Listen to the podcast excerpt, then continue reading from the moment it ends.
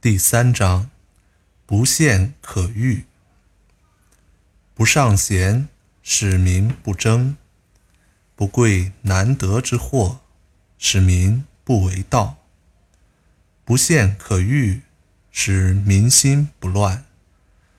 是以圣人之治，虚其心，实其腹，弱其志，强其骨，常使民无知。无欲，使夫知者不敢为也。为无为，则无不治。不推崇杰出的人才，以使人民不争夺名利；不重视稀有的珍宝，以使人民不沦为盗贼；不展示能够诱发贪欲的东西。以使人民的心思不被扰乱。因此，圣人治理国家的原则是：简化人民的思想，充实他们的肚腹，弱化他们的精神，强健他们的筋骨。总是要让人民处于没有知识和欲望的状态，并且使那些有才智的人也不敢。妄为制造事端，只要遵循无为的原则，就没有治理不好的地方。经典解读：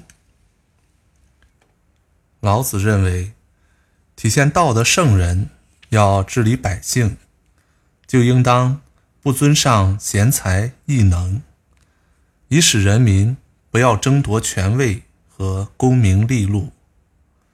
要注意，在老子的观点中，不包含贬低人才、否定人才的意思，而是说，执政者不要给贤才过分优越的地位、权势和功名，以免使贤才成为一种诱惑，引起人们纷纷争权夺利。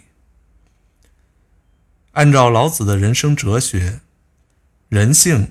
本来是纯洁朴素的，犹如一张白纸。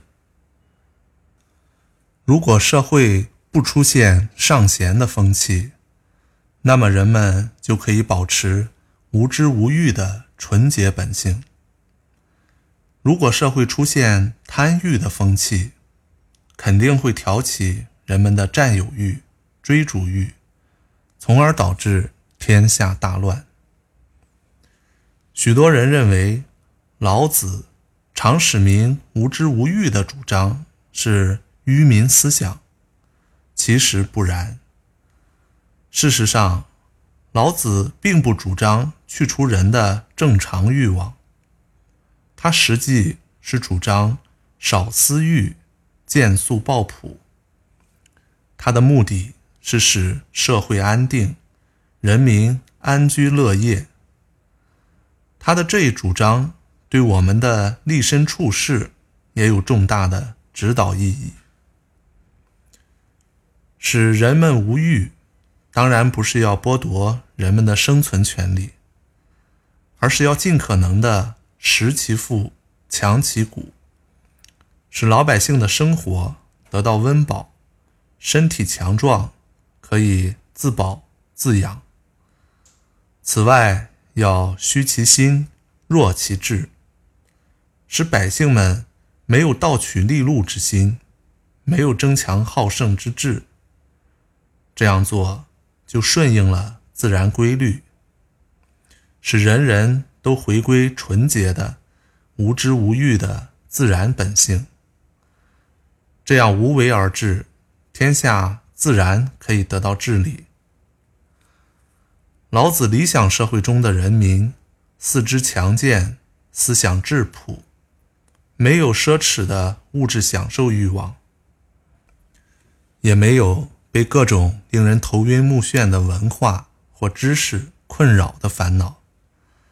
在老子的眼里，让人们在一种自由宽松的社会环境中，保持人类淳朴天真的精神生活。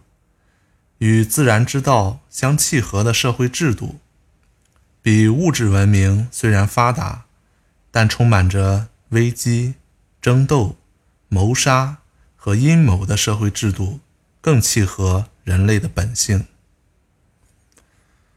老子所说的“无为”，并非不为，而是不妄为、不非为。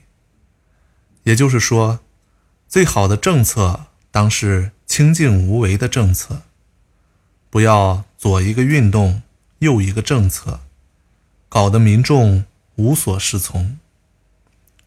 在老子看来，历史的发展有其一定的自然规律，这规律不由上帝安排操纵，也不受人的主观意志支配，而是客观的、自然的。